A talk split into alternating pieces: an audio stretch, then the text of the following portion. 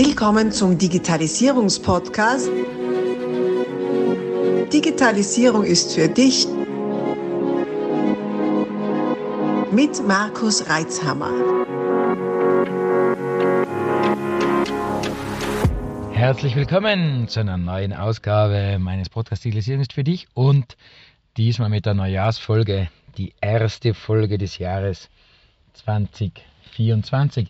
Ich hoffe, du bist gut rein gestartet in dieses neue Jahr und bist guter Dinge, dieses Jahr zu einem prosperierenden und prickelnden und erfolgreichen und erfüllenden Jahr zu machen.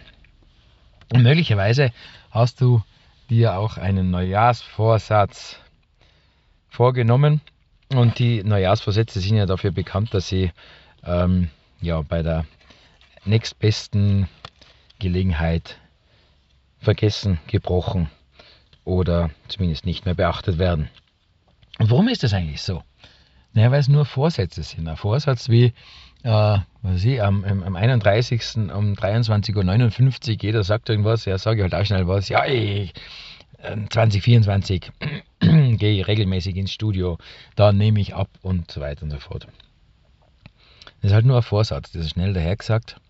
Und sobald der Alltag wieder da ist, dann lasst man es halt aus, das Studio, und dann noch einmal lasst man es aus und dann ist es vergessen.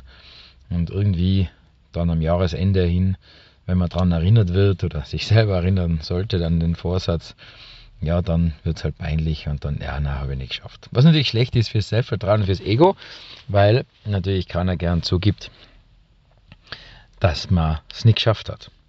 Und dabei liegt es schon in der Struktur, eines Neujahrsvorsatzes, dass er so ein Vorsatz in der Realität eines Menschen, der im Alltag steht, der vielleicht Familie hat oder seine Verpflichtungen hat, einfach nicht durchhalten wird.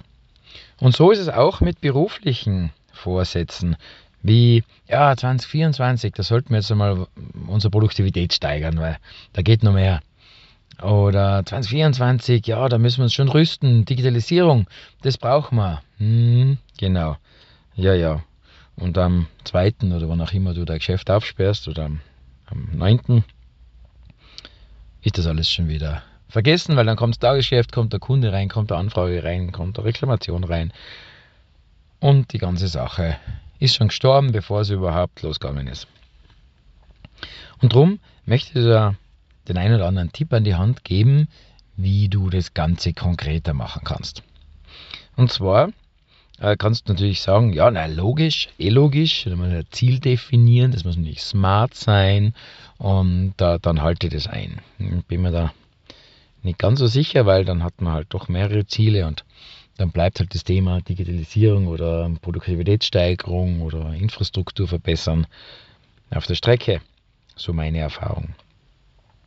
Braucht schon ein bisschen mehr, finde ich, und zwar einen emotionalen Moment. Und so ein emotionaler Moment kann einmal sein, wenn du hergehst und dir mal anschaust, was dein Betrieb so jede Stunde kostet. Wenn du hergehst und sagst, okay, ich nehme mal die Jahreslohnkosten, äh, Jahreslohnkosten aller Mitarbeitenden und damit meine ich jetzt nicht das, was die überwiesen bekommen, sondern schon das Jahreslohn brutto, das kriegst du von deinem Lohnverrechner und dann bist du noch ganz äh, äh, schlimm und sagst, du willst die tatsächlichen Gesamtkosten haben. Zu dem Brutto kommt dann noch einmal ein Brutto dazu, die Dienstgeberabgaben und das aufs ganze Jahr. Wenn das jetzt äh, mit dem Lohnverrechner kompliziert ist, dann nimmst du einen Lohnrechner her, gibt es im Internet einige, äh, in Österreich zum Beispiel von CPU-Lohn oder auch äh, von Haude. Und gibst einfach das Netto ein oder das Brutto, je nachdem was hast, und schaust du mal rechts unten, was kommt denn dann wirklich an Gesamtjahreslohnkosten zusammen? Da ist dann das 13. Gehalt drin, das 14. Gehalt drin, irgendwelche Bonis oder sonst was, also je nach äh, Gesetzesrechts- und Vertragslage kommen eben die Dienstgeber- und die Dienstnehmerabgaben dazu. Und ja, dann kann dann schon ein beträchtlicher Betrag rauskommen. Wenn man äh, ein bisschen bei höheren Einkommen ist, kann es also durchaus das 30-fache eines Monats netto sein. Äh, wohlgemerkt bei zwölf Monaten. Wenn es mir nicht glaubst, rechne es bitte nach. Also du wirst es sehen. Also du nimmst wirklich diese Jahreslohnkosten und dann schaust du mal an, äh, rechnest du runter auf die durchschnittlichen pro Monat. Einfach durch 12, dass wir mal gescheit rechnen können. Da ziehst du dann die Urlaubstage ab, die es so gibt, äh, dann die Krankenstände, die es gibt als Daumen mal Pi, gell? also du musst jetzt da nicht analysieren, wer wie viel krank ist, aber du kommst schon hin. Meistens nimmt man zwei Wochen an pro Mitarbeitenden, das ist dann ein guter Schnitt. Äh, jetzt mit den aktuellen äh, Krankheitswellen, die wir haben, sind es vielleicht sogar drei pro Mitarbeitenden, aber das, wie gesagt, macht es Kraut nicht fett. Dann schaust du, wie viele Feiertage pro Monat da noch sind in deinem Bundesland, bzw. in deinem Land, wo du zu Hause bist und kommst dann auf produktive Tage pro Monat und das werden so um die 17, 18 sein. Also von den 30 Tagen, die wir rund haben pro Monat, werden ungefähr 17, 18 produktive Tage überbleiben. So ganz grob. Und dann schaust du an, wie viel durchschnittliche Arbeitszeit du pro Tag hast äh, mit deinen Mitarbeitern vereinbart.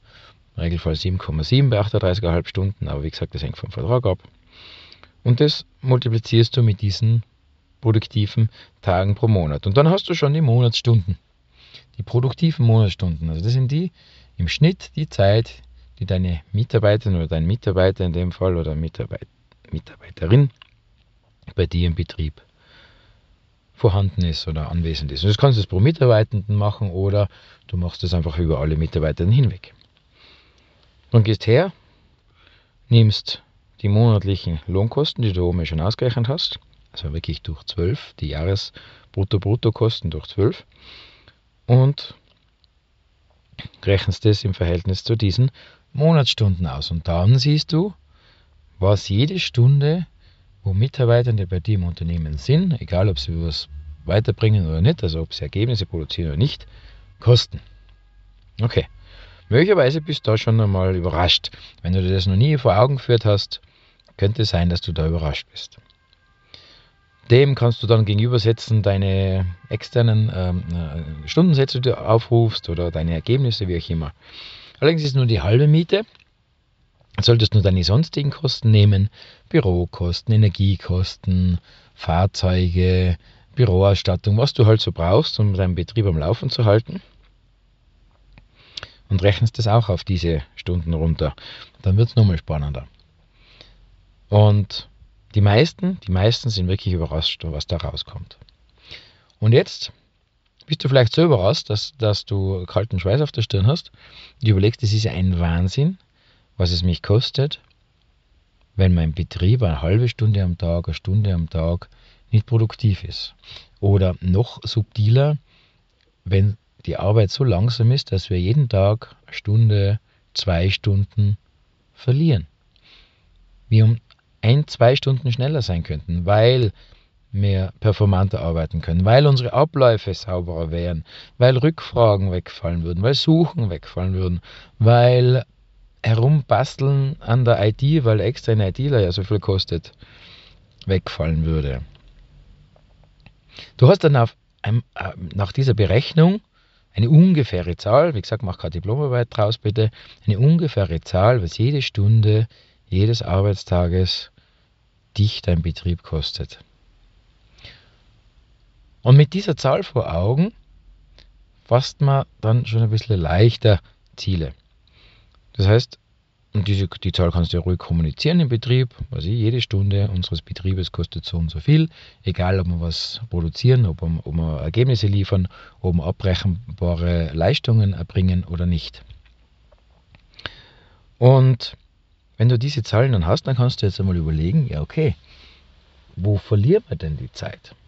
Ich darf da, oder ich tue es einfach, die Katja Holzhey äh, äh, zitieren, die nennt es Zeit- und Geldfresser. Ich glaube, sie hat so ein Copyright drauf. Katja, Katja Holzhey, auch schon mehrmals in meiner Podcast-Folge im Interview gewesen. Hoch gern rein. Und kannst du mal überlegen, ja, wo, wo lassen wir denn Zeit liegen? Ist das vielleicht Abstimmungsaufwand oder Suchaufwand, wie schon gesagt, oder möglicherweise einfach eine schleppende EDV? Oder eine IT, wo man eben, wie schon gesagt, selber herumbasteln. Ich habe mal mit einem Anwalt gesprochen, mit einem Rechtsanwalt, und der hat seine IT tatsächlich selber, er selbst administriert. Und gesagt, du bist der teuerste IT-Admin, den ich kenne.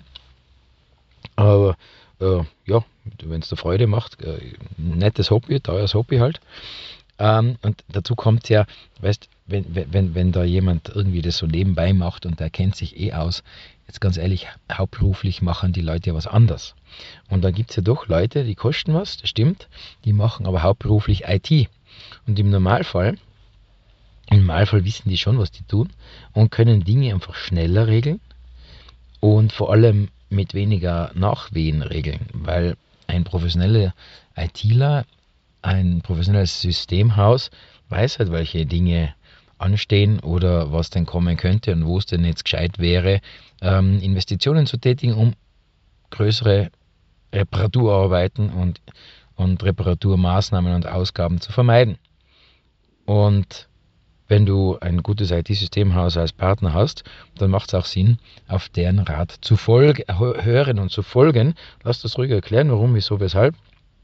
Und du wirst sehen, äh, die Leute, die das hauptberuflich machen, die haben schon eine, eine Idee dahinter, warum man etwas macht und warum es denn sinnvoll ist, etwas möglicherweise im Vorhinein zu investieren, um im Nachhinein große, große Kosten zu vermeiden und vor allem möglichst Stillstand oder Ausfälle zu vermeiden hundertprozentige äh, Verfügbarkeit gibt es nirgends, das weißt du, das sage ich immer wieder. Nur macht es halt einen Unterschied, ob ich, ob ich 95% verfügbar bin oder 99%. Und wenn du das mal ausrechnest, wie viel das dann mit deinen äh, Stunden und deinen Kosten pro Stunde ausmacht, die dein Betrieb verursacht und wie viel dann 4 oder 5 Prozent Verfügbarkeit Unterschied oder 4 oder 5 Prozent äh, Performance Unterschied ausmachen, dann äh, ist ja klar, welche, um welche Beträge es da geht. Und das Gemeine bei diesen Beträgen ist, die sieht man nicht. Es ist ja nicht so, dass da eine Rechnung reinkommt, äh, ja, jetzt hast du eine, eine Stillstandsabgabe zu zahlen oder irgend sowas, äh, sondern die Kosten, die gehen halt raus. Ne? Die sind eh da. Und du merkst eigentlich gar nicht so richtig aktiv, dass dieses Geld verloren ist. Dass diese Zeit verloren ist, dass diese Ressourcen, die ja eh knapp sind, Personalressourcen, äh, äh Gewerbeflächen und so weiter, Energie verbraten werden, ohne dass sie einen Vorteil bringen. Also, ich kann nur raten, diese Rechnung mal anzustellen. Und dann bitte nicht äh, mit, mit, äh, mit einem kalten Schweiß auf der Stirn jetzt in operative Hektik verfallen und irgendwelche Dinge machen, äh, herumstochern. Das bitte auf keinen Fall tun. Sondern nimm ruhig dieses Gefühl mit und nimm es als Träger und, und, und Verstärker deines Entschlusses jetzt was zu tun.